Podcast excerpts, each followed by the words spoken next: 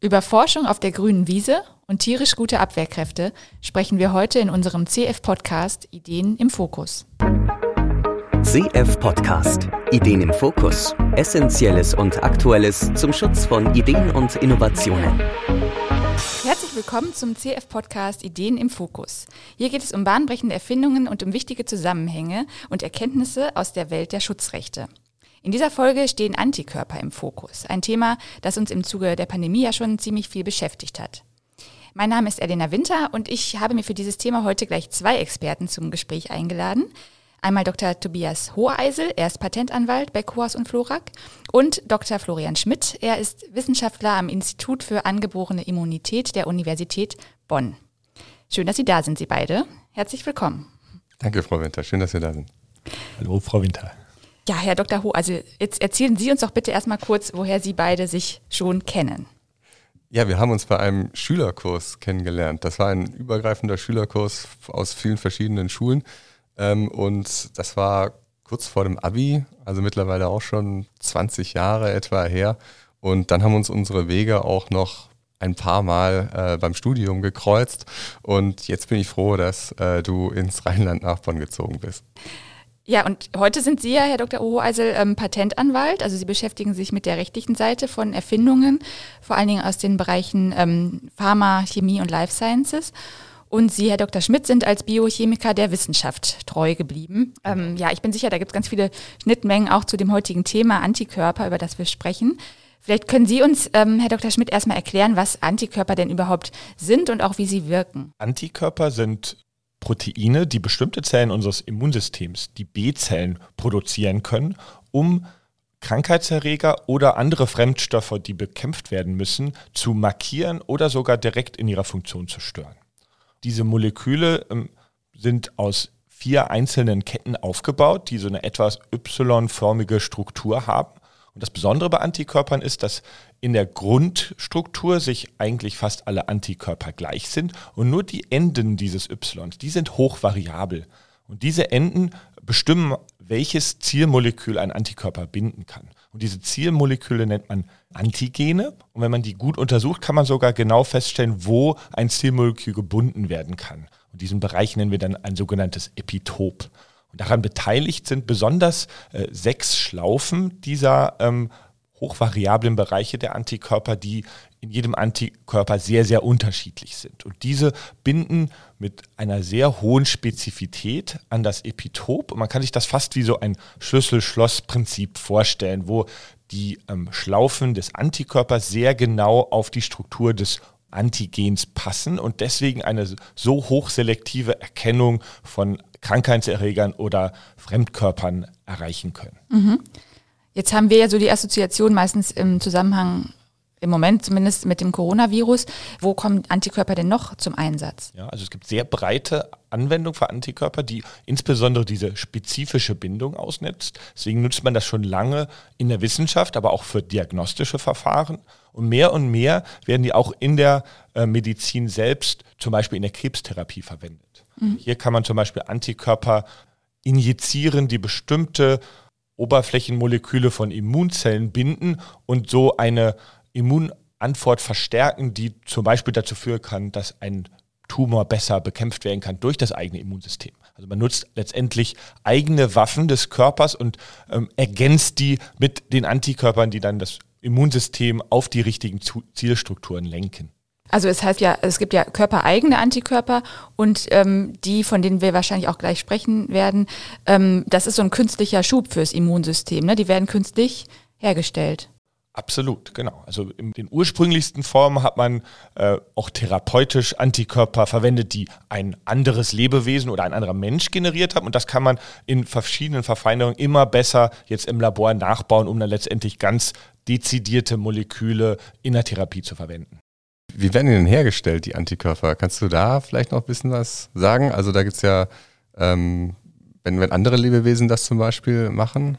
Ja, also da gibt es ähm, verschiedene Stufen von Entwicklung. Ursprünglich hat man das tatsächlich zum Beispiel aus einem immunisierten Hasen ähm, aufgereinigt und äh, dabei dann ein Gemisch von verschiedenen Antikörpern ähm, erhalten, die alle das gleiche Antigen binden. Das nennt man dann ein polyklonales Antikörpergemisch. Und ähm, im Laufe der Zeit hat man festgestellt, das hat bestimmte Nachteile, insbesondere was die Reproduzierbarkeit angeht. Und deswegen hat man nach Verfahren gesucht, dass man nur eine Antikörperspezies in größeren Mengen herstellen kann. Und Antikörper werden ja von B-Zellen produziert und da ähm, hat man, läuft man in das Problem, dass B-Zellen nur eine begrenzte Zeit außerhalb des Körpers leben können. Man hat festgestellt, bestimmte Krebszellen können sich unendlich teilen und tatsächlich ein auch Nobelpreis gewürdigtes Verfahren entwickelt, mit dem B-Zellen mit bestimmten Krebszellen fusioniert werden können, sodass man daraus Zellarten erzeugen kann, die wie B-Zellen Antikörper produzieren, aber wie Krebszellen unendlich leben. Und das sind die sogenannten Hybridomzellen. Mhm.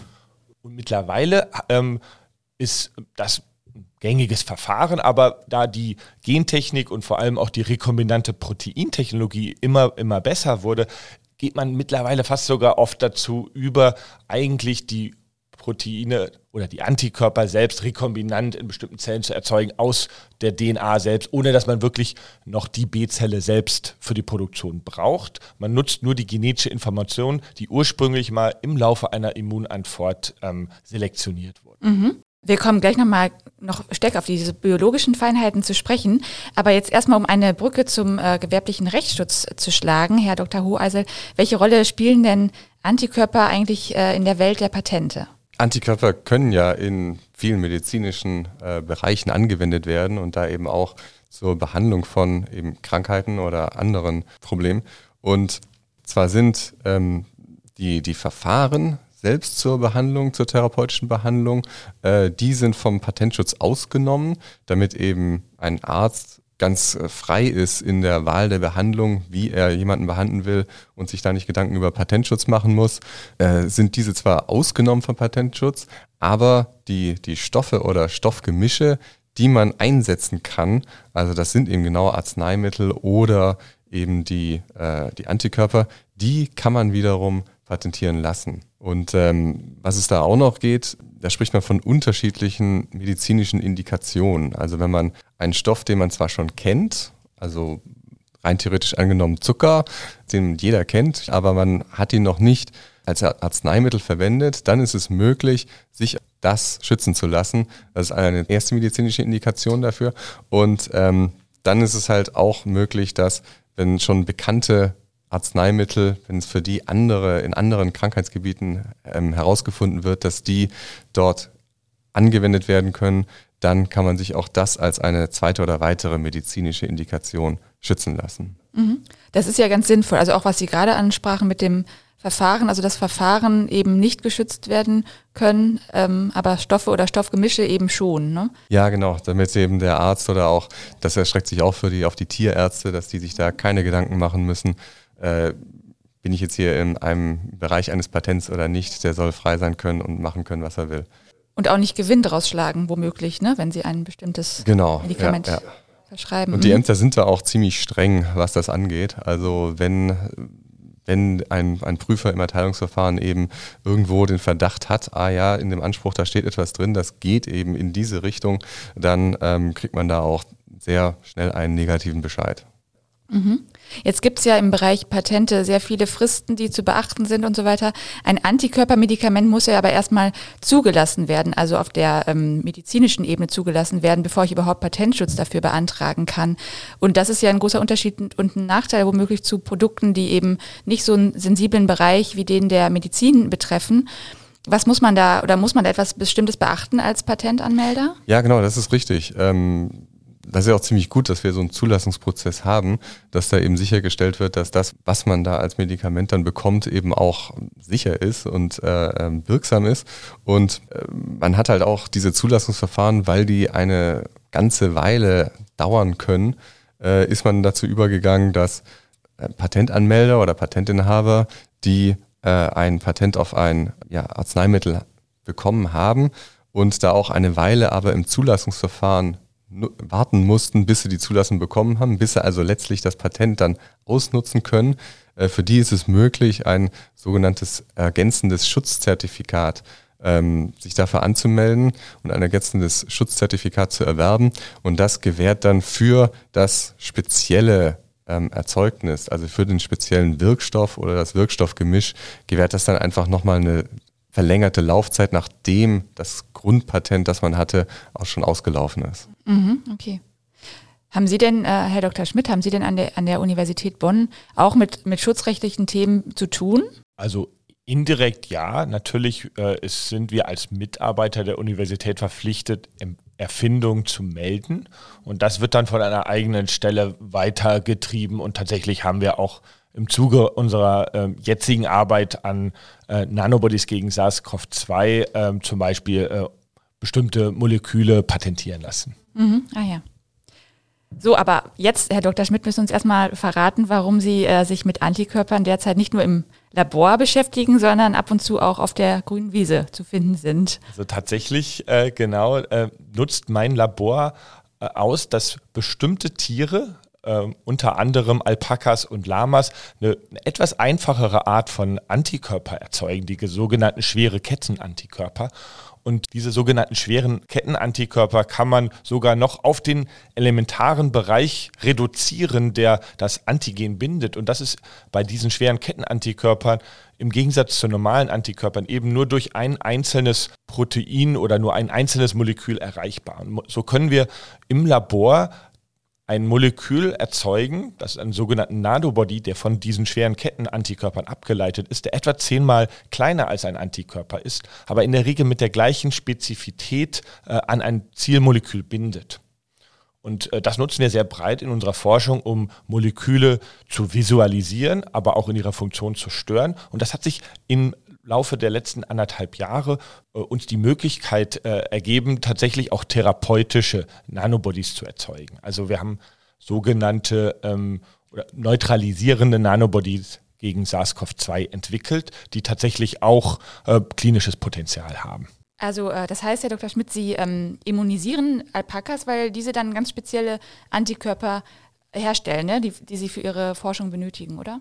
Genau, also das ist genau das, was wir gemacht haben. Wir haben tatsächlich einen Lama und einen Alpaka mit einem wichtigen Bestandteil des SARS-CoV-2-Virus, äh, dem Spike-Protein, immunisiert. Und äh, so witzeln wir immer tatsächlich wahrscheinlich vor einem Jahr eines der ersten Lebewesen in näheren Umgebung äh, generiert, die schon immun gegen SARS-CoV-2 waren. Mhm. Und diese Tiere haben dann eine Immunantwort gegen nur dieses Protein erzeugt und wir konnten den kleine Proben des Blutes abnehmen und dann aus den B-Zellen die genetische Information für diese ähm, speziellen Antikörper gewinnen und dann ähm, im weiteren Verlauf diese Antikörper im Labor produzieren gegen Virus. Ähm, gegen SARS-CoV-2 und die neueren Varianten testen, zeigen, dass das sehr gut die Virusinfektion unterbinden kann und tatsächlich auch in äh, Tierversuchen zeigen können, dass das auch in äh, einem realistischen Infektionssetting äh, ein äh, nützliches Therapeutikum sein könnte.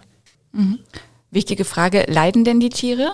Also die werden ja äh, konfrontiert mit dem Virus. Die werden tatsächlich nur mit einem Teil des Virus, einem einzelnen Protein ähm, geimpft und das ist an sich biologisch inert. Das heißt, also das äh, tut dem Tier nichts, da findet keine Infektion statt äh, und das Tier äh, hat auch eine relativ milde Antwort dagegen, die also zum Beispiel deutlich schwächer ist als die äh, Impfantwort, die wir gegen eine SARS-CoV-2-Impfung äh, erzeugt haben. Also tatsächlich mhm. sind diese Art Impfstoffe im Menschen auch nicht so erfolgreich gewesen, die, weil die eine schwächere Immunantwort erzeugen, aber das hat eben ausgereicht für unser Tier. Und das ist natürlich alles zugelassen, wird sehr genau geprüft und äh, wir können also auch hier wirklich mit Sicherheit sagen, dass das den Tieren kein Leid zufügt. Und ähm, wenn wir den Tieren am Ende 50 Milliliter Blut abnehmen, ähm, dann ist das etwa so viel, wie wir bei einer Routine-Blutuntersuchung abgeben. Also wenn man zum Beispiel Blut spendet, dann gibt man 500 Milliliter Blut und so ein Lama ist sogar schwerer als ich. Äh, also das macht den nicht so viel. Wo leben denn eigentlich äh, Ihre Alpakas und in welcher Wohlfühlumgebung sind die da? Die wohnen tatsächlich auf einem Bauernhof mit äh, einer ganzen Reihe anderer Lamas und Alpakas, tatsächlich auch noch anderen Tieren und leben da ganz normal auf der Weide. Also die sind auch das kriegen wir immer oft als Frage, äh, nach dieser Immunisierung nicht irgendwie äh, biologischer Abfall oder irgendwas, was, was, was entsorgt werden müssen. Die können einfach weiterleben auf dem Bauernhof.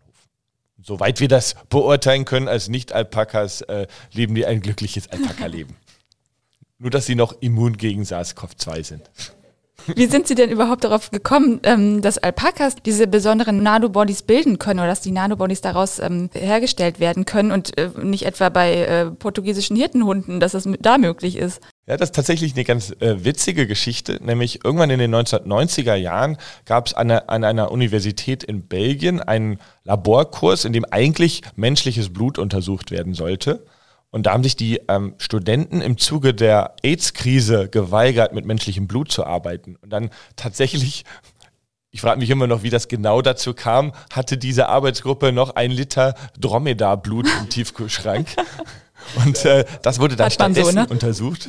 Und da hat man dann festgestellt, dass diese wirklich eine zusätzliche Antikörperart generieren. Und hat man auch sehr schnell erkannt, dass das im Prinzip äh, sehr große biotechnologische Vorteile haben kann, dass die so einfacher aufgebaut sind. Mhm. Also es war eher so eine Zufallsentdeckung. Man kann auch davon ausgehen, dass es noch andere Tiere gibt, die in der Lage sind dazu? Tatsächlich, das ist sehr gut möglich und man weiß auch, dass auf eine völlig andere Art entstanden in Haien ähnliche, einfacher aufgebaute Antikörper auch erzeugt werden, die man auch für ähnliche Zwecke nutzen kann. Mhm. Okay. Wie können uns denn äh, Nanobodies jetzt konkret gegen Covid-19 helfen? Ja, also tatsächlich ähm, haben wir nicht nur ein, sondern mehrere Nanobodies entwickelt, die, wenn sie an das Virus binden, das Virus inaktivieren, also daran hindern, dass es seine Zielzelle infizieren kann. Und das tut es mehr oder weniger, indem es ähm, einen wichtigen Bestandteil des Virus abdeckt, der normalerweise dafür nötig ist, an eine Zielzelle anzudocken. Und dann haben wir tatsächlich in unserem Laborverfahren verschiedene ähm, Nanobodies in Kombination getestet und die besten davon auch in ein Molekül verbunden, also ein sogenanntes, einen sogenannten multivalenten oder bivalenten Nanobody erzeugt. Und der kann an das Virus an mehreren Stellen gleichzeitig binden und ist dadurch auch ähm, besser in der Lage, verschiedene Virusmutanten zu inaktivieren. Also wir konnten zum Beispiel zeigen, dass diese bivalenten Nanobody-Konstrukte alle gängigen ähm, neuen Varianten auch sehr gut inaktivieren können. Und ähm, tatsächlich äh, haben wir das eben auch im Tierversuch schon zeigen können und wissen auch, dass diese Nanobodies viel einfacher und günstiger produziert werden können als Antikörper. Und ähm, haben dazu auch noch verschiedene physikalische Eigenschaften, die sie vorteilhaft machen. Also äh, uns strebt zum Beispiel eine Anwendung als inhalatives Therapeutikum vor weil diese Moleküle so stabil sind, kann man die in kleine Tröpfchen zerstäuben, die man dann letztendlich durch den Mund oder die Nase einatmen kann und so das Therapeutikum genau dorthin bringt, wo es am wichtigsten benötigt wird, in die Lunge, wo die SARS-CoV-2-Replikation stattfindet. Mhm.